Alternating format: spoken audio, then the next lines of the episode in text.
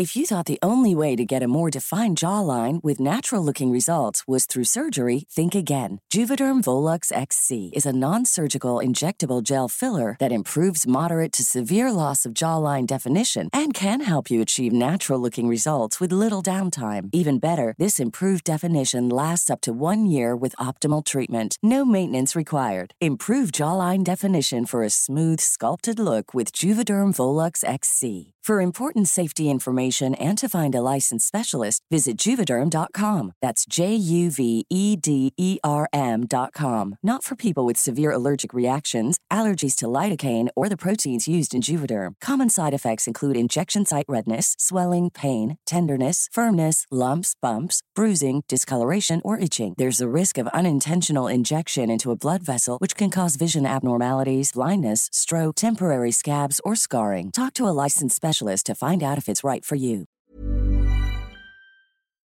En 1938 existió una monja de nombre Amanda. Esta mujer se dedicaba a profesar la palabra de Dios. Iba de puerta en puerta, tratando de que la gente entendiera el mensaje que Dios había mandado a la tierra. Se le presenta la oportunidad de laborar en un hospital psiquiátrico, un hospital que estaba lleno de enfermos mentales, gente que iba desde un malestar hasta personas que habían cometido los crímenes más atroces que te puedas imaginar. Una noche, ella, mientras estaba predicando y estaba tratando de dar esta ayuda humanitaria que usualmente dan las personas o las mujeres que se dedican a esto, se queda encerrada, atrapada con estos enfermos mentales. Imagínate todo lo que le hicieron esa noche, Miguel. Todo eh, lo que pudo haber pasado esta mujer desde abuso verbal, físico, golpes, hasta abuso sexual. Esta mujer pasa el tiempo y empieza a notar que tiene ciertos cambios con su cuerpo.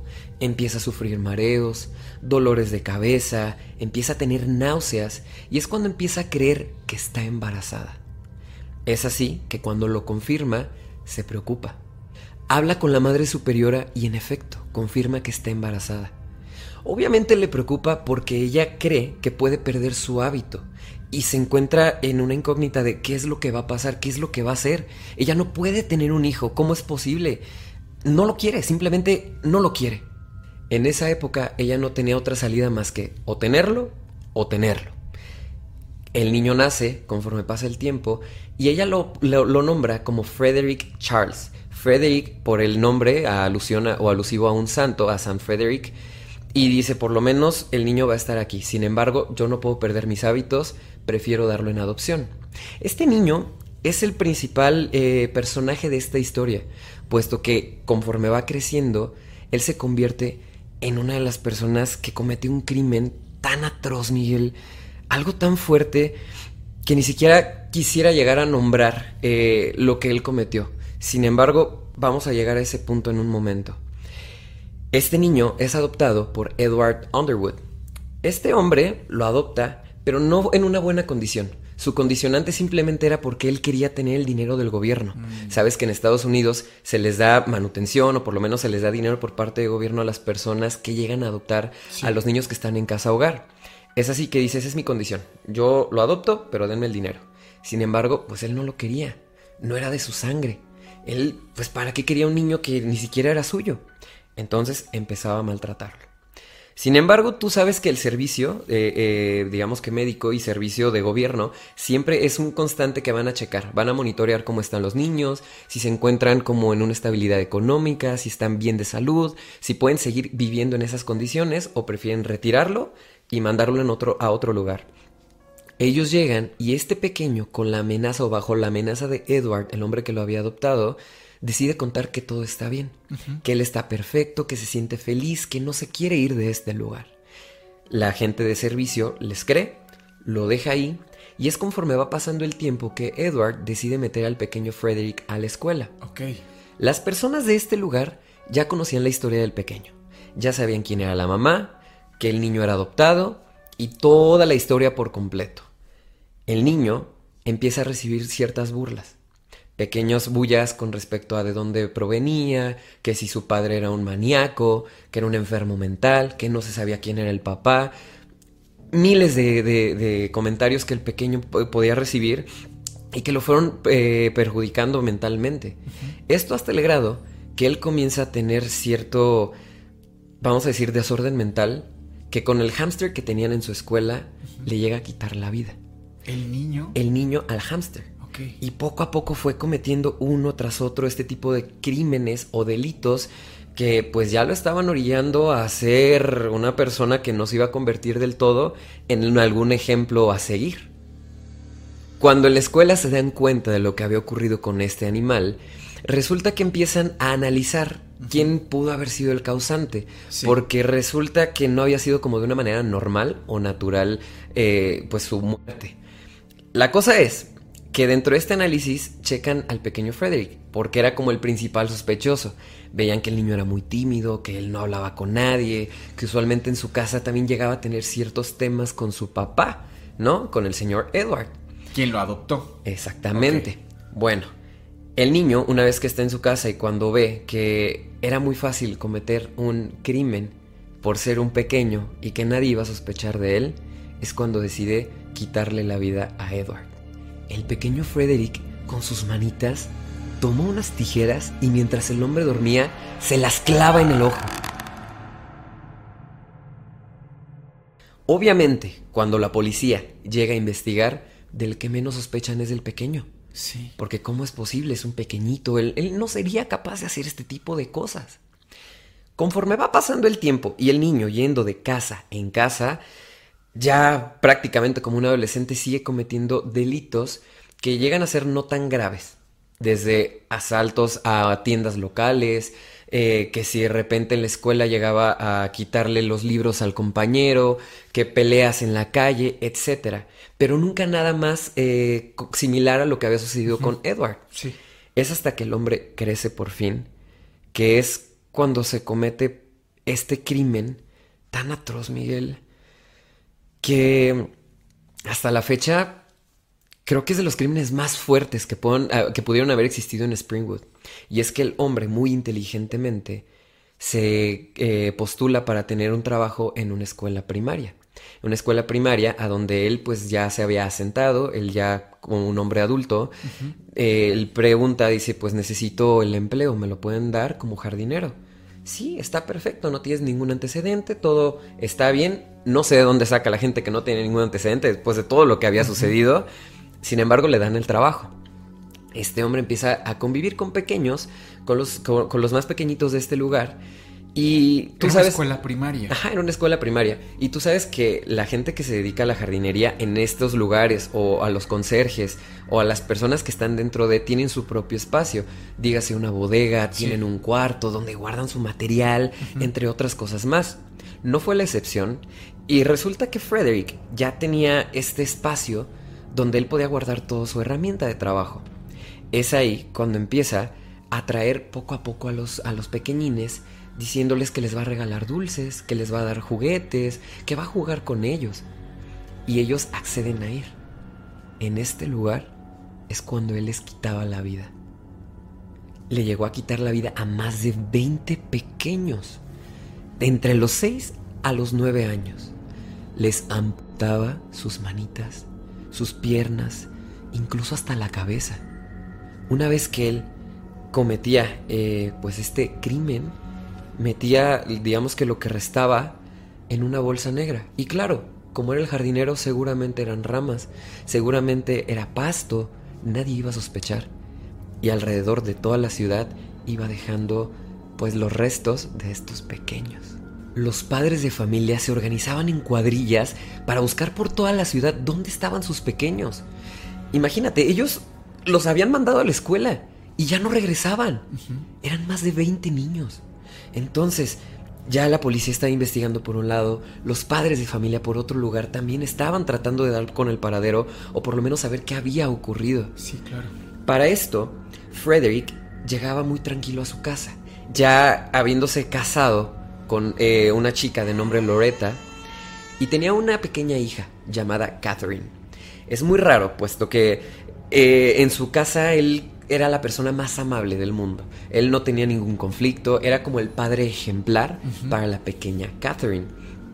Va pasando el tiempo Y resulta que quien se da cuenta de estos crímenes que había cometido es la misma esposa. La esposa se da cuenta que el hombre ya no solamente llevaba eh, días en la escuela quitando la vida a pequeños, sino que incluso a su casa llevaba los restos. Llevaba a la casa, a la casa los restos de los pequeños y veto a saber qué es lo que hacía con ellos. La esposa entra al sótano que es donde estaba y lo encuentra. Obviamente se queda impactada y dice, ¿qué está pasando? ¿Por qué hiciste esto? Esto las autoridades lo tienen que saber. Tú no puedes quedarte como alguien que hizo esto. Ajá. No, no, no se podía quedar así. Y entonces, cuando ella va a tratar de hablar a las autoridades, es que Frederick le quita la vida a la esposa. Para esto, la pequeña es quien ve, la pequeña de unos seis años, es quien ve todo este acto y corre con la policía. el hombre sin haberse dado cuenta que la hija los estaba viendo. Ella, él no se dio cuenta que la niña estaba ahí presente. La hija, al ver lo que había hecho su padre, corre con la policía y los trae a casa. Cuando la policía entra a esta misma, se da cuenta que en efecto había restos de un pequeñito que ya había sido reportado como desaparecido.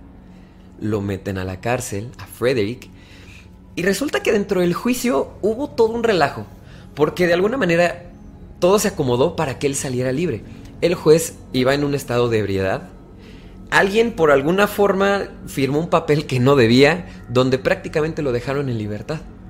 Los padres de los desaparecidos obviamente ya estaban molestos, enojados y deciden cobrar venganza por su propia cuenta. Van al lugar en donde se encuentra Frederick y empiezan a incendiar el lugar. Lo incendian hasta el punto en el que Frederick pierde la vida y queda hecho pedazos. A este nombre lo llamaron Freddy Krueger. Sergio, me, has tenido al borde del asiento en todo momento así. O sea, ¿esta historia es la real de Freddy Krueger? No. Pero ahorita te voy a contar la historia verdadera porque tuvo bastante inspiración para poder crear la película. Si hay una verdadera historia. Hay una verdadera historia que sí va un poquito de la mano. Claro que obviamente pues es Hollywood, ¿no? Cambian por completo todo, pero. Y los, y los Warren lo saben. Sí, sí, no, bastante que lo saben. Oye, pero qué, qué, qué, buena, qué buen relato. Me sorprendiste. ¿Cuál sería la verdadera historia? Supongo que es el tema de hoy. Sí. Pero bueno, entonces, ¿qué les parece si iniciamos con las invocaciones de esta noche? Quiero comenzar con Lourdes Ariadna Cuello 630, quien es miembro Caldero Mágico, y dice, siento que la policía tiene mucho que ver aquí. Hola chicos, con mi madre siempre los vemos, son nuestra tradición. Besos desde Argentina, me encantaría tener una antitaza. Mira, toda la antimercancía le vamos a dejar anclada en el primer comentario para que puedan hacer adquisición de ellas porque Todavía nos queda bastante y ya saben que aquí es un lema decir que nos compren tazas. También tengo a Demunosable, quien es miembro fantasma. Y por último a Arenita Goner 8785, quien es miembro Escoba Voladora. Y dice, fue un capítulo súper genialísimo, un gusto y placer escuchar a Fer, a tu hermana. La neta, muchas gracias amigos Sergio y Miguel. Mi teoría es que el hermano es quien cometió este crimen, no voy a decir la palabra, pero coincido con ustedes. Muchas gracias querida Arenita Goner por dejarnos este comentario. Yo quisiera invocar a Lorena Edith de la Garza Samark. Ahí se corta, supongo que es Samarques quien es miembro Caldero Mágico y nos dejó una propinita de 20 mm. pesos. Muchas gracias, querida Lorena. Y dice, gracias Sergio y Miguel, esperando con ansias algún cariñito para los miembros de Patreon. Ah, qué bueno que tocan ese tema. Creo que estaría bien eh, aclarar una situación aquí. Y es que eh, tuvimos pérdida de una cámara. De hecho, como pueden notar, tal vez vean la calidad de la cámara distinta ahora porque nos robaron la cámara anterior y la computadora anterior. Entonces, perdimos muchos episodios que teníamos preparados para Patreon por lo que no se preocupen, número uno, a todos los miembros de Patreon les devolvimos íntegramente su dinero. Y número dos, a todos los que llegaron a pagar por un contenido de nosotros en Patreon del Antipodcast, les vamos a enviar hasta su casa un regalo con muchísimo cariño. Un regalo físico, no digital. Entonces, salieron ganones porque no solamente, pues vamos, que no se les va a cobrar nada, sino que les vamos a dar un regalo y pues les ofrecemos una disculpa también, pero pues no queremos estar cobrando por algo que no les vamos a dar todavía. Seguramente reabriremos Patreon en algún futuro cercano. Continúo invocando a Iliana464, quien es miembro fantasma, y dice, yo también los escucho mientras hago ejercicio o antes de dormir. Y por último a Myre Stewart, quien es miembro caldero, y nos dejó unos emoticones de un murciélago, una telaraña y una calabacita. Ay, qué lindo. y pues bueno, abrimos así este espacio lleno de ciencia, libros, magia e historias de terror. Esto es el Antipodcast. Ya que estamos un poco más relajados, quiero comenzar el relato, puesto que vamos a empezar con el director de la película, Wes Craven. Este hombre en 1975, un día que él estaba muy tranquilo y tú sabes que era muy común en esa época, puesto que no había redes sociales para ese entonces, Sí, claro. comprar revistas, periódicos, leer qué es lo que estaba pasando en el mundo. Buscando algún tipo de inspiración, supongo, para la película. Sí, para su futura película. Aún no sabía de qué era, pero él quería hacer una película. Dijo, necesito inspiración. Que aquí una pequeña pausa, perdón, nos estamos refiriendo a las películas de Freddy Krueger o Pesadilla en la En la calle del infierno o en la calle Elm, eh, y que son una serie de películas pues bastante interesantes que todo lo que nos contaste al inicio Sí. es digamos el origen, el contexto de la película, pero ahora nos contarás el contexto real Sí. detrás del personaje, ¿no? Sí, y es que, a ver, este subgénero de terror, el slasher, en los 80 era de lo más conocido, es de lo más popular. Sí. Y en especial es mi subgénero favorito. Yo lo voy a dejar aquí. Me encanta el slasher y te conozco de pie a pa muchas películas. Así que si quieren más casos como estos, por favor también déjenlos en los comentarios. Bueno, partiendo de esto, Wes Craven compra un periódico y lee en una de las notas que un sujeto llamado Michael Shriver había escrito, digamos que una nota donde él relataba su experiencia en Camboya. Este hombre acababa de salir de este lugar prácticamente huyendo, puesto que tú sabes que ocurrió un crimen o un evento catastrófico del Ah, nivel mundial claro. Sí, sí, sí. que incluso se le conoce como el genocidio camboyano. ¿Tú conoces un poquito sobre este tema o...? Sí, pero no sé qué tan buena idea sea el meternos en algo tan complejo, porque tendríamos que hablar de socialismo, comunismo, de política, Sí. de Camboya y bueno, eh, pero si quieres dar a lo mejor un contexto cuidando ciertas, Ciertas palabras, partes. porque por si el nombre del evento, segura, ya, ya temo que este episodio esté desmonetizado, tal vez después de un strike, pero bueno, esperamos que al menos lo disfruten. Miren, no los voy a aburrir mucho porque sinceramente es un tema bien complejo. Sí. Tendremos que hablar de toda la historia de Camboya prácticamente. Pero a ver, por un lado tenemos al monarca Norton Sihanouk, que era, digamos que, el rey de este lugar, y él se regía por la parte capitalista, donde él creía que toda la parte extranjera iba a llegar a, a- a, pues, a salvar al país, a hacerlo crecer, a hacerlo como una nueva China, vamos a decirlo. Por otro lado, tenemos a Estados Unidos y a Vietnam del Norte, quienes llegan a derrocar a este rey. Le quitan prácticamente el poder y empiezan a poner, digamos que una república, en donde ahora es la nueva jerarquía, ¿no? Ellos mandaban prácticamente en todo el país. Y por una tercera parte tenemos a los Gemeres Rojos, quienes estaban liderados por Pol Pot. Este hombre es el causante prácticamente de este suceso, de este acontecimiento que los llevó pues a perder a más de un millón y medio de personas en todo el país. Lo que él quería prácticamente era quitar el capitalismo y que toda la gente fuera comunista. ¿Qué quiero decir con esto? Lo que ellos querían era crear que su país, como que entre ellos mismos eh, generaran como sus mismas mercancía, toda Sus la parte monetaria, sus recursos y prácticamente quitar las ciudadelas y todos lo- los, digamos que pensamientos que venían de forma extranjera o de otros países. Este hombre empieza entonces a, digamos que emigrar o a transportar a las personas que estaban en las ciudades hacia campos de cultivo, a hacerlos agricultores, para que de esta manera el país creciera de esta nueva manera. Esto ocurrió en 1975 y el mismo Paul es quien nombra el año cero en Camboya como, Ah, como claro, este lugar. sí, sí. Ajá. Bueno, una vez que están eh, transportando a esta gente, resulta que se da cuenta que hay personas que ya estaban muy letradas, ¿no? Eran muy estudiosas, que ellos conocían eh, de un mundo externo y empieza él a quitarles la vida. Los ve como posibles amenazas y entonces a maestros, a gente con un poder, digamos que adquisitivo, dígase políticos, etcétera, e incluso doctores, les llegaba a quitar la vida. Personas con lentes también para él era, digamos que eran como un sinónimo de ser inteligentes. O sea, cualquier persona que él viera como posible amenaza iba a quitarle prácticamente su vida. Entonces, este hombre, eh, Paul, empieza a, te digo, a trasladar a las personas de ciudadelas a campos de cultivo, a hacerlos agricultores, etcétera, pero no contaba con que pues ya Vietnam como que no estaba de acuerdo. Y ellos llegan en 1979 prácticamente a quitarles pues el poder, ¿no?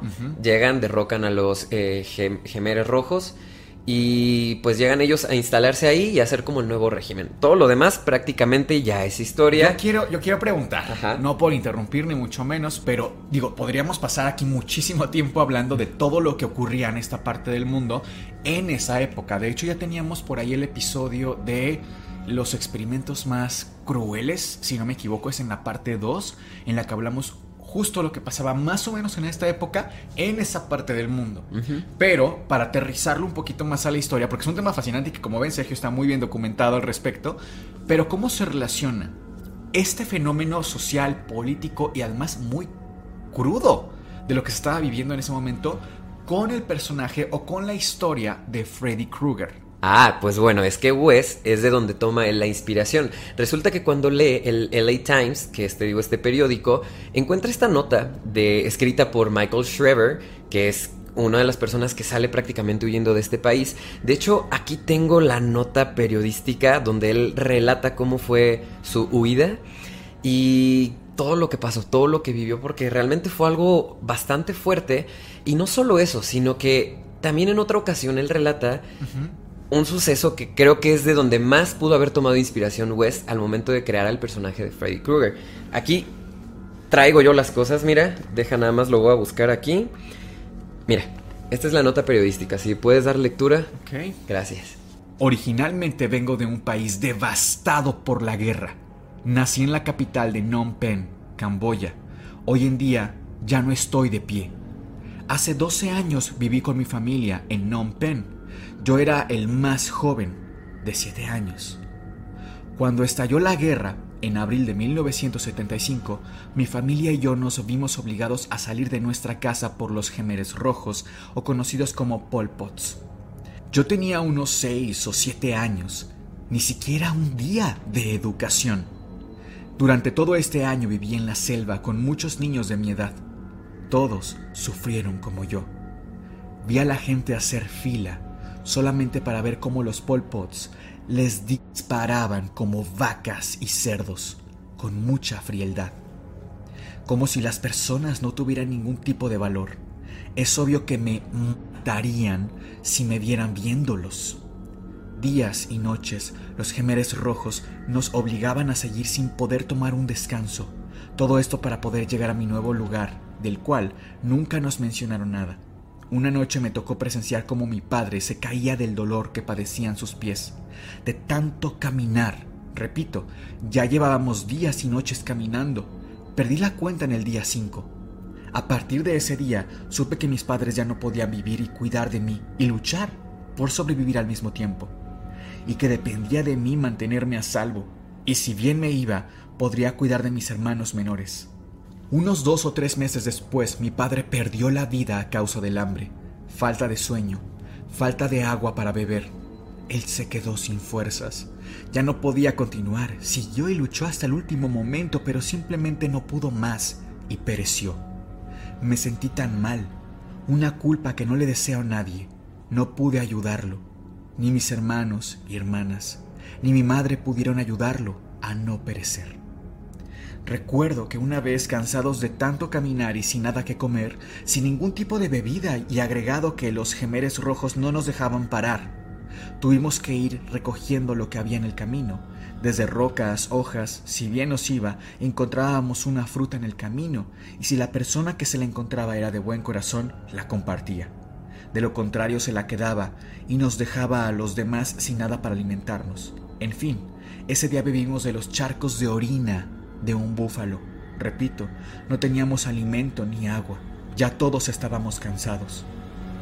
Como verás, hubo malaria, hubo distintos tipos de enfermedades, pero hubo una en específico que fue de la que Wes tomó como inspiración para crear las películas de Freddy Krueger y es la enfermedad del sueño. Ah. ¿Ubicas cuál es esta enfermedad? Sí, ¿Crees que nos puedas contar un poquito más al respecto? Ok, a ver. La enfermedad del sueño, en realidad, digo, sí se le conoce así, pero también como tripanosomiasis. Y hay dos tipos de tripanosomiasis, que sería la gambiense, y es, esa es la más común, la tripanosomiasis gambiense. Es una enfermedad en la que un parásito llega incluso a tu cerebro, a tu sangre, a tu tejido linfático, por medio de una mosca. Una mosca que es como un vector. Esta mosca se le llama, si no mal recuerdo, es de la clase glosina, que se le conoce más como mosca tsetse. Esta mosca habita en África, concretamente en África subsahariana, y la particularidad que tiene esta enfermedad es que cuando la mosca, eh, digamos que instala el parásito en tu cuerpo, primero es una inflamación local, duele. Después empieza a dolerte la cabeza. Se, se inflaman todos los ganglios del cuerpo. Después empiezas con una fiebre bastante progresiva, es decir, al inicio es una fiebre como tranquila, leve, como la que todos hemos tenido, y después empieza a ser una fiebre que hace que te sacuda todo el cuerpo. Pero la particularidad más grande de esta enfermedad es que te va causando mucho sueño. Al inicio puedes pues despertar poco a poco, te puedes reincorporar, pero llega un punto en el cual simplemente ya es imposible que despiertes. O sea, la enfermedad del sueño justo te lleva a un estado tan profundo del sueño que es un coma y la persona fallece. Por eso se le conoce como enfermedad del sueño o tripanosomiasis gambiense.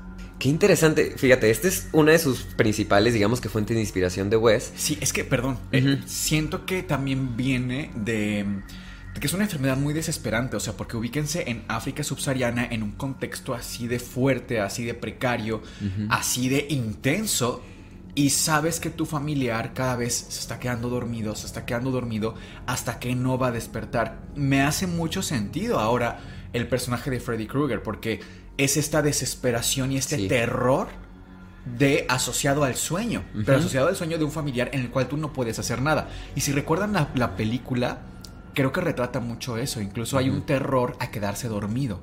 O sea, hay un auténtico miedo a que si tú y yo sabemos que existe Freddy Krueger y que viene por nosotros, que nos estás echando, me preocupa el que tú te quedes dormido y tratamos de mantenernos despiertos, ¿no? Sí. Lo más posible. O sea, cuidando las, eh, las distancias entre ambas situaciones, pero me hace sentido al final del De día. hecho, hasta tenía una medicina experimental que nombraban hipnosil, algo así, que era como para Ah, ¿en que pudieran película? dormir, ajá, pero se borraba como el sueño. No podían soñar, solamente dormían y era como Ah, yo, yo se tomaba, mantenían. yo tomaba la medicina eh, real de ¿A ese poco? medicamento. Ajá. Es un medicamento que tomamos algunos médicos, sobre todo cuando estamos en formación de pregrado, para aguantar las guardias. Eh, bueno, puedes tomar eso u otras sustancias mucho más fuertes. Claro. Pero en mi caso yo tomaba eso y sí, o sea, puedes mantenerte despierto hasta cuatro días. Ay, qué O sea, no es obviamente recomendable, es en contextos, imagínense, o sea, de Sí. aguantar trabajando en un hospital ese, ese, digo, es muy debatible, aquí se puede desplayar para otro tema, Sí, ¿no? sí. Pero, pero sí, existe este tipo de medicamentos para mantenerte despierto tantas horas. Wow. Pues mira, prácticamente Wes encuentra todos estos datos muy curiosos. Y dentro del mismo, eh, digamos que nota que encuentra sobre Michael, este hombre también empieza a relatar cómo uno de sus hermanos menores también pierde la vida a causa de esta enfermedad. Y es que, a ver, el niño en pocas palabras pasa varios días sin poder dormir. La familia se empieza como a, a- a empezar a desesperar porque dice, pues es que, ¿por qué el niño no puede dormir? ¿Por qué este pequeño no concilia el sueño? Y es cuando entonces eh, deciden darle como una especie de calmante, un sedante. Ah, Después de varios ajá. días que, que el pequeño no, no logra dormir, le dan un sedante para que ya, por favor. Porque era como, pues nos preocupa, ¿cómo es que no puede dormir? Sí, claro. Lo manda a dormir. Y en este relato, algo que a mí me llamó mucho la atención es que aquí viene una cuestión que ni siquiera lo han podido explicar.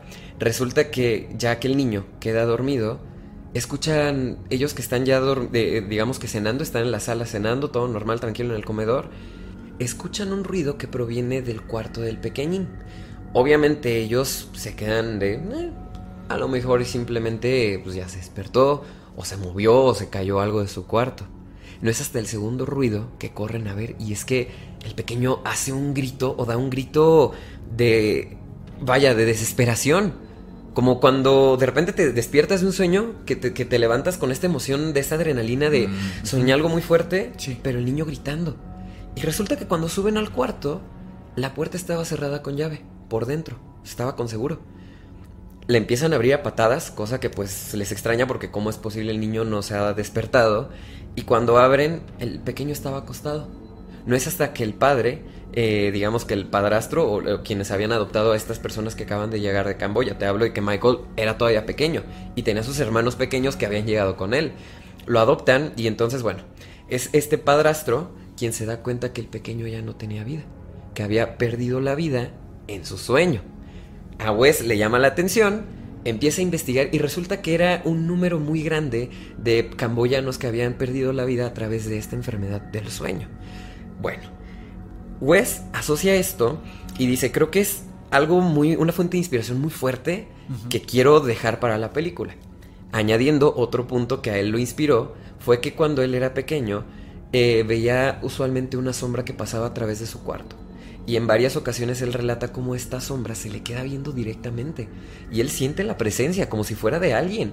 Y veía prácticamente cómo en la sombra se veía una mano con una forma de garra y pareciera que este hombre tenía un sombrero, o esta figura era un hombre con un sombrero y una garra. Y te voy a decir una cosa, no sé si te acuerdes de este, este personaje del que hablamos, que por cierto no podemos decir su nombre eh, en el programa, porque de hecho ese episodio, cuando tú lo vas a ver, me parece que todavía sale una leyenda, así de que este episodio solamente lo puedes ver si eres mayor de edad y tal. Es la historia, la verdadera historia del coco. ¿Te acuerdas?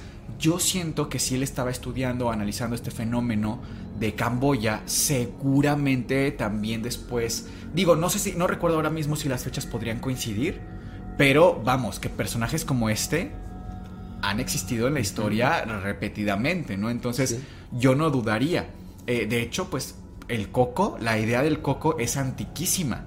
Es muy, muy antigua. Y muy global. Y muy, exactamente. Si en muchas partes del mundo, no importa si estás en China, estás en México, estás en Brasil, conocemos alguna versión del coco. Y de alguna forma no es que el personaje original, que les vamos a dejar el video si lo quieren ir a ver, eh, para que conozcan la verdadera historia del coco, de ahí haya salido, sino que pareciera que esta figura se replica incluso en la realidad.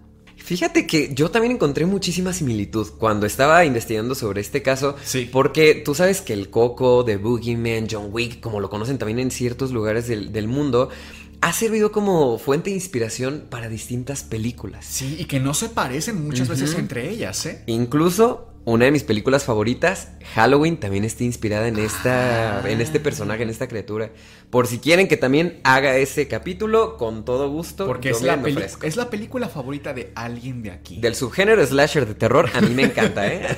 sí, yo, yo pienso justo eso. Creo que ya analizando un poco más el contexto histórico, social, político, detrás del personaje, eh, veo ahora un poco más a la imagen de Freddy Krueger como un icono de alguna forma, como una representación más gráfica de el horror detrás de conflictos bélicos. O sea, y es que ustedes, o sea, no es por quizá hacer un paralelismo banal, pero vemos imágenes de conflictos de ese calibre o incluso actuales, ¿eh?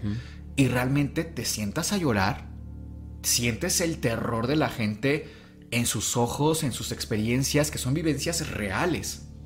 Y creo que de alguna forma, pues bueno, todo lo que nos rodea llega a ser inspiración, pero sí, el hecho de que, por ejemplo, Freddy Krueger, el personaje, fuera detrás de los pequeñitos, es algo, es un patrón que hemos visto en la imagen de El Coco. O sea, definitivamente jugó con diferentes elementos, pero bueno, es una historia muy interesante. Te quedó excelente. muchas gracias. Te luciste.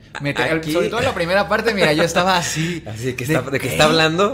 ¿Por qué no me enteré de este caso? Estaba yo. No, se te agradece y se le agradece a todos los suscriptores, los antisuscriptores, que son quienes apoyan esto. Y la verdad es que traemos una dinámica que ah. quiero que nos comentes, por favor. Bueno, queremos darles o empezar a darles más gusto a ustedes en los temas. Obviamente hay unos temas que son mucho más complejos. Por ejemplo, eh, he estado preparando durante semanas ya el tema de Jacobo Greenberg. Estoy leyendo todos sus libros, estoy analizando toda su teoría, estoy analizando todos sus artículos científicos, pero créanme que es un proceso. O sea, no queremos traerles un contenido de, Jacobo Greenberg, sí, en plan, pues aquí 10 minutitos, no. Créanme que es, era un genio. Es complejísima su teoría. Y meterme de lleno aún con el avance que hay. O sea, cuando él desapareció, por ejemplo, o sea, él, hizo neurociencias. Y yo le llevo, en ese sentido, me refiero de tiempo, ventaja, porque ya han existido muchos avances en neurociencias que en su tiempo no estaban disponibles, ¿me entiendes? Y aún así, todo lo que escribió, todo lo que estudió, todo lo que él, la, su teoría, vaya, de pronto es compleja de entender. O sea, tienes que meterte a muchos otros subtemas siquiera para comenzar a rascar la superficie de la teoría de Jacobo Greenberg. Entonces, nos lo estamos tomando muy en serio, pero la dinámica. Para... ya, mira, me salí diametralmente. de Miguel, aquí estamos.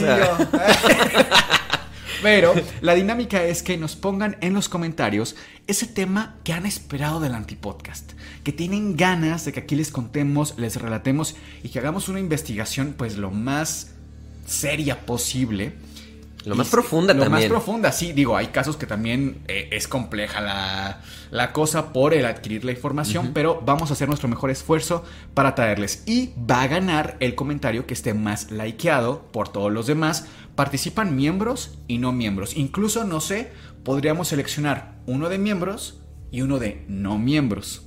Y algún seguidor, un seguidor, perdón, también del, del, Instagram del Antipodcast. Ah, también vayan allá al Antipodcast en nuestro. Tenemos también página de Facebook, pero la verdad no hemos subido mucho. Ahí está. Oigan, es que Facebook se pone muy roñoso. Sí. No, o sea, decimos una palabrita así. También adiós. Strike, sí, no se puede. Pero bueno, muchísimas gracias por estar. Gracias por disfrutar tanto este episodio como nosotros lo hicimos. Felicidades una vez más gracias. a Sergio. Y bueno, les deseamos dulces, pesadillas.